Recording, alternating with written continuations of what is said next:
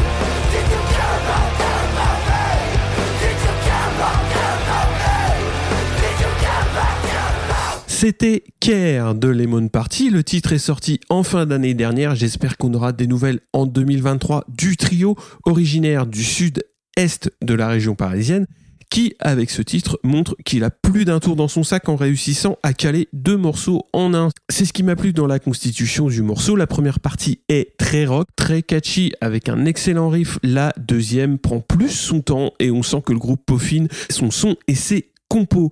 Ils jouent principalement sur la région parisienne et ont prévu un EP en 2023. À suivre, donc, on va enchaîner avec Aside des Grandmas Ashes issus de leur premier album This Too Shall Pass qui sera dispo le 17 février. C'est très rock. J'aime beaucoup le chant qui est très recherché au niveau des lignes mélodiques et le morceau est très varié. Les riffs proposés sont très accrocheurs. Bref, c'est très bien senti. Il y a des prises de risque dans la structure aussi sans que ce soit tordu sans raison et ça retombe toujours bien sur ses pieds. Beaucoup de dates en perspective pour encadrer la sortie de l'album, notamment en Espagne 10 jours durant le mois de février, après une date à Clichy le 11 février. En mars, elles seront à Plot le 3, à Nantes le 10 avec Psychotic Monk. Elles font du rock à Marcoussis le 17 le 18 à Tourcoing avec les Monks à nouveau. Le 4 avril, elles seront à Lyon, Chambéry le 5, Besançon le 6, Mâcon le 8 et une release partie parisienne le 14 à la maroquinerie. Bref, plein de dates à suivre. On s'écoute Aside.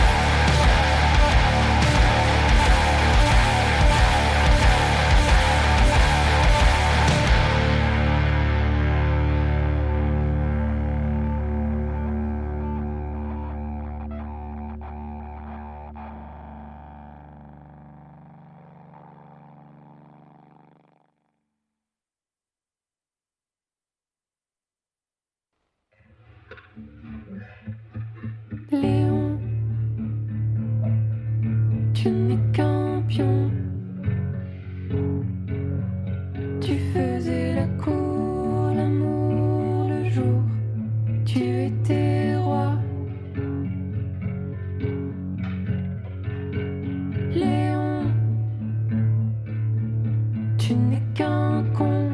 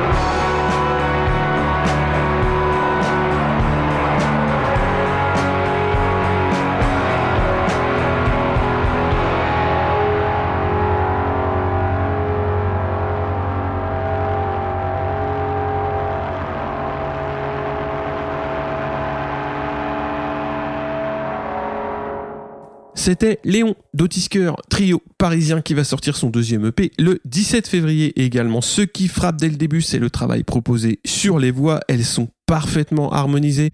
Les compos sont très cool.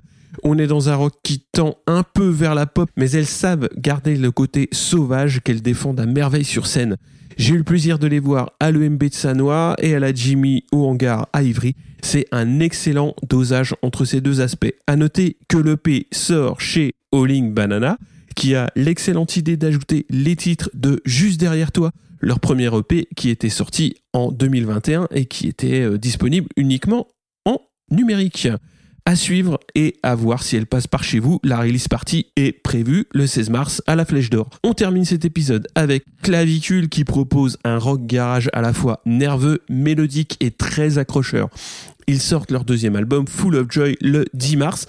Et en attendant sa sortie, vous pouvez vous jeter sur leur premier Garage is Dead qui était sorti en 2020. C'est une proposition vraiment particulière car vous allez retrouver ce qui fait la base du garage, c'est-à-dire un très gros son de basse batterie, un chant très solide et ce qui fait l'identité du groupe, des harmonies qui vont chercher des influences orientales qui sont à la fois très originales dans le sens où très peu de formations vont sur ce chemin et elles sont qui plus est très bien utilisées, ce qui fait un mélange vraiment excellent. Et une fois n'est pas coutume, c'est encore plus efficace en live, donc n'hésitez pas, foncez et la release party est prévue le 24 mars au Ferrailleur à Nantes.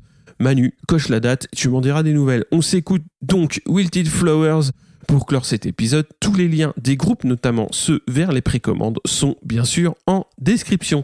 On se retrouve très vite pour un prochain épisode, que ce soit une playlist ou un épisode à la découverte. À très bientôt et bonne écoute.